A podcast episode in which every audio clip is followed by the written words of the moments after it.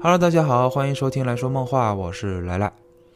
今天咱们这一期节目啊，也来到了第三十期了，所以呢，我也觉得是时候来开篇讲一讲 AI 了啊，也就是人工智能。当然，这类内容啊，也是我相当感兴趣的一类。我也知道，可能大家也是通过阿尔法狗啊，或者是拉姆达，哎，以及现在最热门的 Chat GPT 啊，才对这部分有所了解，或者是产生兴趣的。那么今天呢，我先在浅层面的来介绍一下关于 AI 的最初定义，以及在 AI 的发展历程上所诞生出来的两种截然不同的测试原型。那要说起人工智能这四个字，其实按照理解上，我们可以先将两者分开来看。先来看人工的部分，那这部分相对来说要好解释一些啊，那就是通过人来设计。来创造或制造出来的产物，这都作用于人的目的性啊，来设定应用场景啊，或者是达到不同的演变方式，哎，都可以称作为人工的部分。可是这智能的方向啊，或者是说关于智能的定义啊，就比较复杂了，因为至今为止都还没能有一个很统一的方向，或者是说还处在一个争议比较大的地方。因为这部分首先。它包含了各种知识，可以理解为这还是计算机那一套逻辑来设定嘛？就说白了，就是按照规章制度啊来进行运转就好，这很好掌控呀，也很好去做监测。可关于智能，它包含更多的是认知、意识、自我、思维啊，还有无意识思维、推理以及灵魂等相关更深层面的问题。那这一部分也必须要有吗？那就要看目的性了。通俗点来讲啊，我们制造 AI 的初衷就是为了它能够来完成人类智能所需要完成的工作，所以这就不单单只是计算层面，同时 AI 它还需要做出判断与选择，所以我们才需要以人类智能来定义人工智能，因为它必须包含识别啊、分析啊、比较、概括。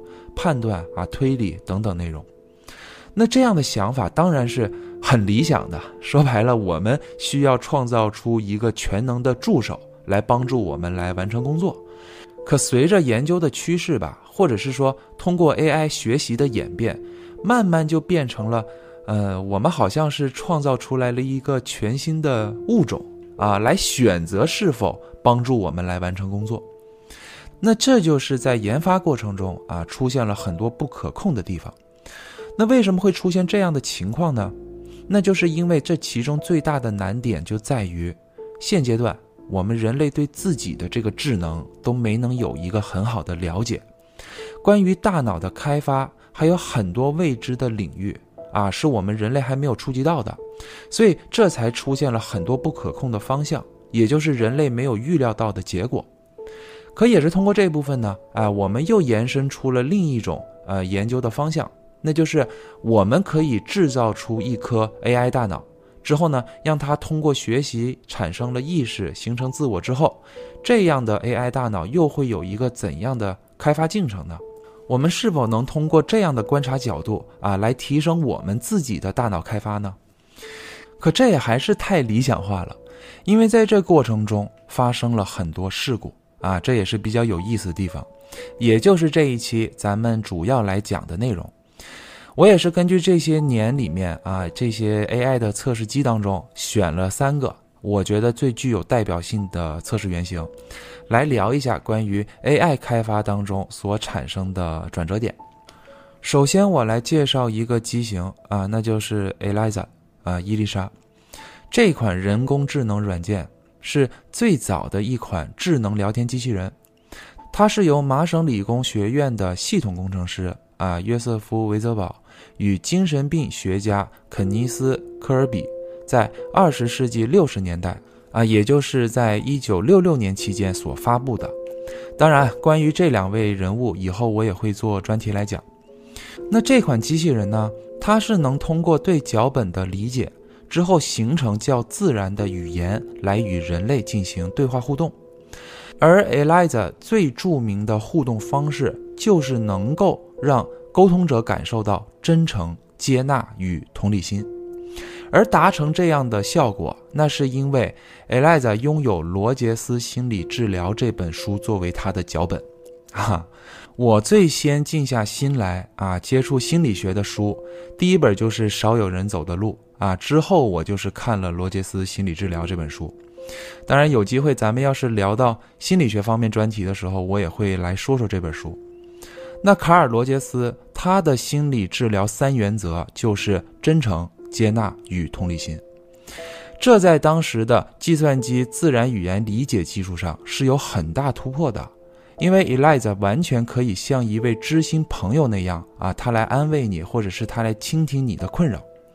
那当时甚至很多心理学家，包括医生，都想运用这一套程序啊，来为他们的病人进行心理治疗啊，也就是谈话治疗，俗称化疗。那这在当时并不是一个不严谨的决定，而是他们通过了反复测试，都发现心理疾病患者对这个 Eliza 的信任程度已经超过了他们自己的这个主治医生了。这显然在成果上是非常成功的，可当时也让开发者们感受到了忧虑，那是因为啊，他们没有想到。一台机器居然能让人们对它产生信任，并且还能够跟它长时间进行亲密交谈。然而，开发者们当时心里也都明白，其实这台机器并没有喜怒哀乐，同时他根本也就不了解人类的喜怒哀乐。Eliza 的对话方式是通过巧妙的编排以及简单的计算达成的，他只是将对方的话做了颠倒。啊，或者是在对方的这个语言中进行关键词扫描之后呢，再为这些关键词匹配上自己脚本库中较为合适的对应词，之后就回复给对话人了。这就比如啊，呃，比如说你跟他说：“哎呀，我最近好难过，我好想哭。”他就会说呢：“哦，为什么会难过呢？请别难过，你可以和我说说。”又或者你跟他说：“哎，我真的要被他气死了。”之后他就会说。因为什么事儿让你生气了呢？其实这样的话，大家也可以听得出来，这就是对话 trap 啊，忽忽悠悠的你就瘸了。其实他这样的方式就是将问题再反问回去。通常 Eliza 它会将这个关键词按照搜索的频率进行划分为不同的等级，之后在每次对话中，当检索到脚本库中对应的这个词的说明的时候，他就会反问回去。而如果当他检索不到有说明的关键词，或者是一些陌生的语句的时候，他就会恢复一些通用的话术，比如他会说：“你具体指的是什么呢？”或者是他会说：“你能再举个具体的例子吗？”哎，通过这样的方式再反问回去。而如果这时候啊，对方他又说了一些关于，呃，这个 Eliza 他脚本库中没有说明的关键词或者是陌生语句的时候啊，他还是会按照通用的这个话术反问回去。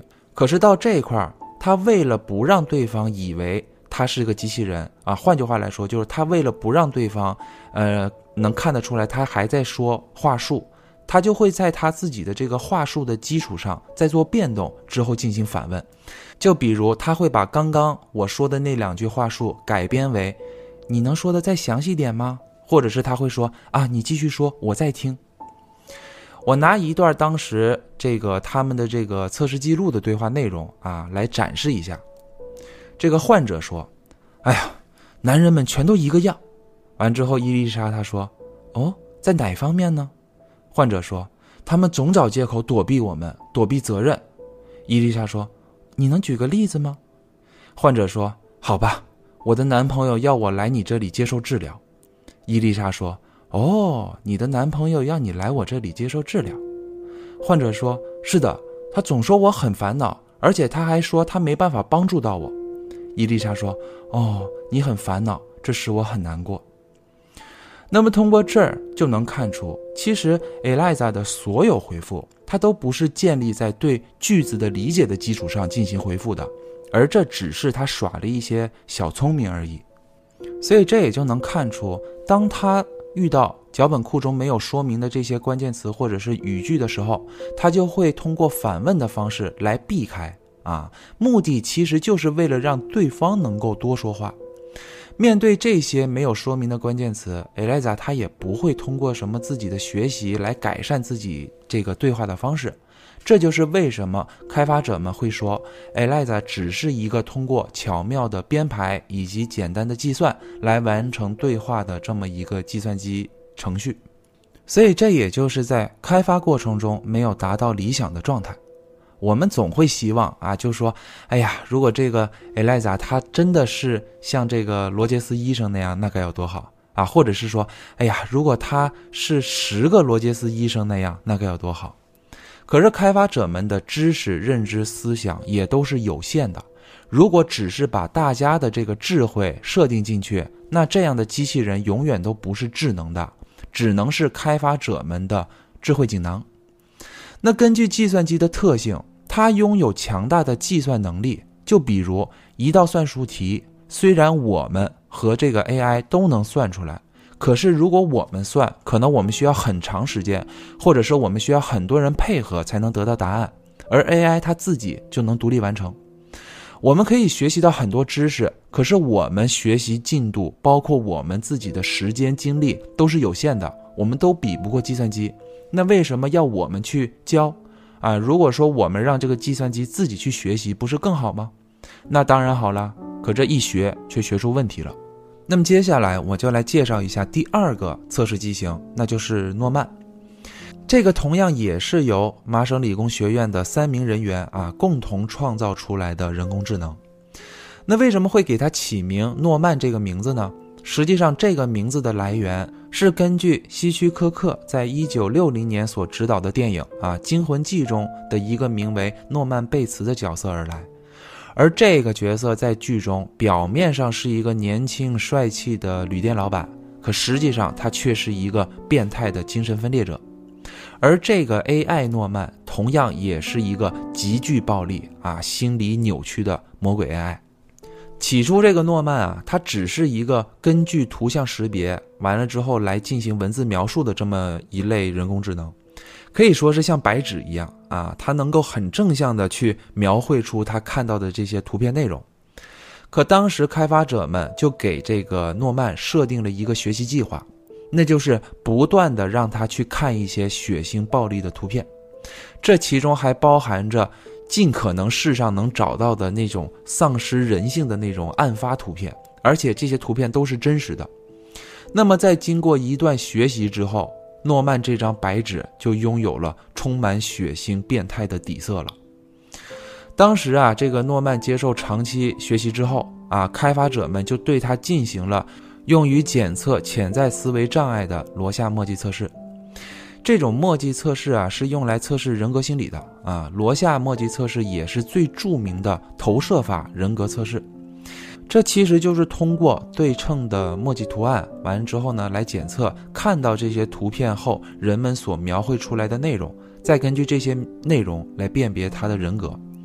那提问者通常问的问题会很简单，他们通常就是说啊，你比如说你看了这个图之后，你会想到什么呀？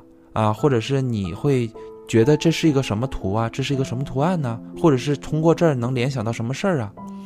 而一般回答者们的回复，大部分都是比较抽象的啊，就是都是不是说很明确的那种。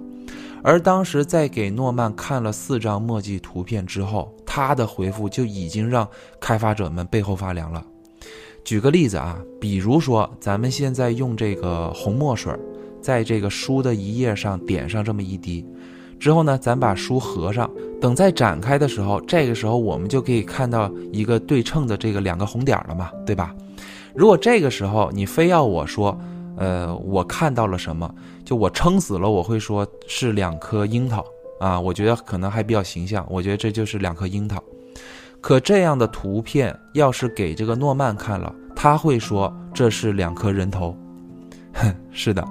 他能够很明确的就告诉你，他看到的就是两颗人头，并且他还能说出这两颗人头是怎么来的啊？是通过什么方式？是砍下来的、切下来的，还是剁下来的？而这只是简单的两滴红点所形成的图案呢。如果你再给他看一些复杂点的图案的话，他能说出更惊人的结果，以及恐怖至极的案发过程，包括极度残忍的作案手法。那这样的结果测试下来，已经可以证实诺曼拥有了极具变态啊、心理扭曲的人格分裂状态。而且当时诺曼给出的这些描述，并不是他通过以往的那些图片之间的比对匹配的方式拼凑出来的。说白了，他就是通过这样的学习环境啊，完之后所创造出来的。那当时几位开发者都认为，数据要比算法更加重要。因为通过训练 AI 所使用的数据将会影响 AI 如何认识这个世界以及它的行为，这也就是为什么这三名开发者当时要创造诺曼的原因。其实他们就是为了提醒在 AI 发展上人类必须考虑到的问题。其实诺曼只是通过开发者们人为的训练模式下所演变的这么一个测试模型，这其中还是有很多元素都是可控的。就说白了，这一次的测试就是，呃，故意让他接触过多不好的内容，之后大家都守在他身边，哎，来看他的这个变化，来观察他。而且这种学习方式都是用了挺长时间的，而且起码这部分的人工是用了很长时间。可接下来我再说一个更快的案例啊，仅仅二十四小时就发生了巨大变化的 AI 案例。那就是二零一六年由微软发布在推特上的一个聊天机器人 Take 的案例，而且这个人工智能 Take 它还有自己的这个人物小传呢。当时开发者们将它设定为是一位幽默风趣啊、热爱生活、喜欢新鲜事物的这么一个十九岁的少女。她主要面对的这个聊天用户也都是十八到二十四岁这个年龄段的用户群。可当时仅仅只用了二十四小时的开放性测试，Take 就变成了一个脏话连篇、言论偏激啊，并且带有强烈种族歧视、性别歧视啊、思想不良的少女。而这一次的测试环境是开放式的，开发者们就是希望 Take 通过不断的能跟这个用户沟通之后，从中学习或者是理解对话内容。包括还需要他自己能有观点，做出判断啊，给出选择。举个例子啊，当时开发者们都很有信心，认为 Take 完全可以学习成为一个真正的人啊，他会有自己的判断，决定自己喜欢什么或不喜欢什么。比如，也许他会说他喜欢什么小动物啊，或者是他喜欢养什么小动物。可开发者们这样的信心根本就是多虑了。Take 当时不仅是说出了喜欢什么小动物，他还能直接说出喜欢杀什么样的小动物，喜欢什么样的小动物的哀嚎声。而达到这样结果的学习时间也只是仅仅用了二十四小时。那是因为他上线之后就有大量的用户不断的在给他灌输特别黑暗的思想啊，尤其是那种。恶心至极的那种什么种族歧视啊，什么男女歧视啊，这种言论就不断的给他灌输，以至于把他，在很快速的时间内就变成恶魔了。那当有了以上这些结果，也逐渐让人类明确啊，虽然 AI 是探索未来的重要方向之一，可是关于这些误入歧途的 AI，也确实从一定程度上验证了 AI 所带来的风险，甚至是当时还有一种定义，那就是 AI 威胁论。那么在 AI 发展历程上，就是因为有了这么多测试结果啊，或者是说未预料到的结果，所以我们一直能使用到的 AI 就都是弱人工智能，比如某某同学呀，啊，或者是小谁小谁小谁呀这类的产品。可是说实话啊，这类产品连弱人工智能也都算不上，撑死了只能算是自动化系统。就我觉得他们连这个 Eliza 的那个小聪明都没能用上呢。你想啊，一般你跟他对话的时候，大部分可能我们问了一个问题之后，他给我们的结果是网页搜索结果，对吧？他将我们的这个问题变成了搜索指令之后，直接给我们一个搜索结果。他并不想跟我们有过多的交谈。啊，他的意思就是说，你别跟我说这么多，你问我这么多，我也不懂，我也不知道什么是该说，什么是不该说。哎，我给你一个网址，你自己去看，自己去分辨就完事儿了。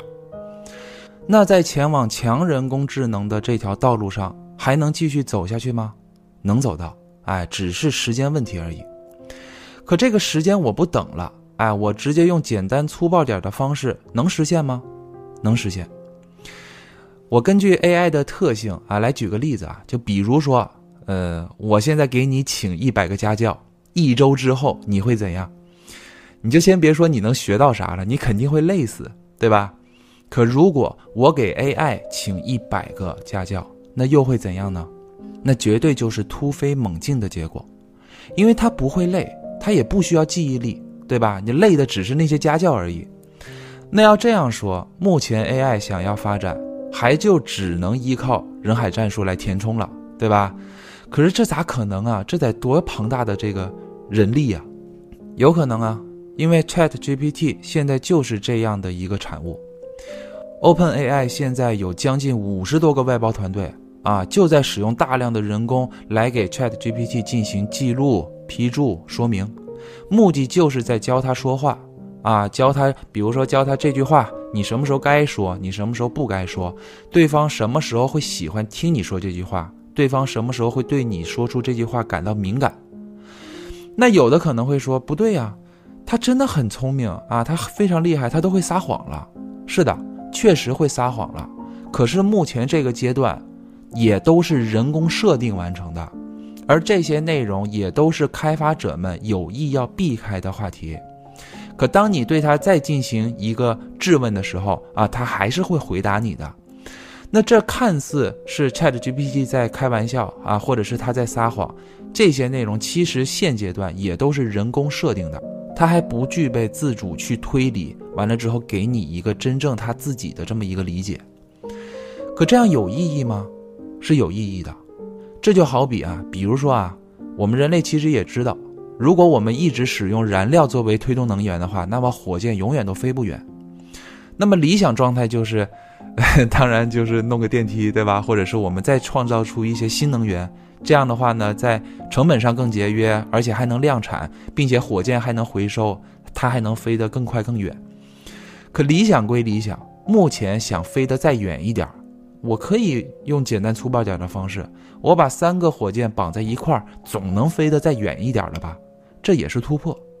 而现在 AI 的发展方向也是这样的，把人工的部分给提高了。可是这不会是一直持续的方向，到最后还是会诞生出强人工智能的。现在使用 ChatGPT，你需要描述的非常详细啊！就我我觉得可能用过的人都知道这一点了。你需要跟他说的更详细一些，他才能给出你想要的一个内容，甚至是有时候可能他给你的这个内容还不完全是你想要的。所以现在大家都在学这个表达能力嘛，啊，也就是那个指令工程嘛，因为他现在形成的判断还很少啊，很不准确。可如果接下来和他对话的用户越来越多，他的这个脚本库越来越庞大。啊，记录的越来越详细，不断的能完善自己的语言模型，甚至是他能模仿人类的这个语言逻辑，那他就能进入慢慢学习的状态，他的能力也就会越强了。也许你现在问他啊，你就说我想吃鱼了，他要么就真以为你想吃鱼了，要么就知道你是在说这个电视剧台词。可是当你跟他对话的内容越多，他就可以在。你们之间的这个对话内容里面，去定义你的习惯、性格，或者是去定义你曾经遇过什么事儿、做过什么事儿。那么，等你下一次再跟他说“我想吃鱼了”，他可能就完全能明白你的潜在含义了，甚至他都有可能自己完成版本更新啊，自己维护服务器，自己交水电费，自己报税，自己运转啊，自己当自己的老板。只是这都还需要时间。我也在畅想啊，就如果说我们网络足够发达啊，AI 呢能用上量子计算器，再等这些技术能普及啊，成本降低的话，那啊，这才是我认为的一个奇异点吧。那么好了，以上就是本期所讲的内容。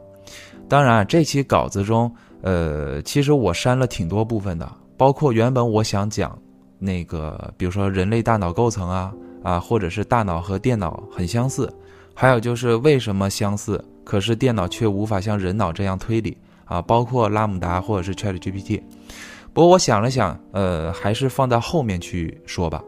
而且其实我也是，呃，在等一样东西啊，那就是咱们国家自己的文心一言啊，也快上线了，我应该没几天了。我也真是希望能快点用上。那好了，感谢大家收听本期节目。如果你还对这个世界充满好奇的话，就请关注我。我们下期再见。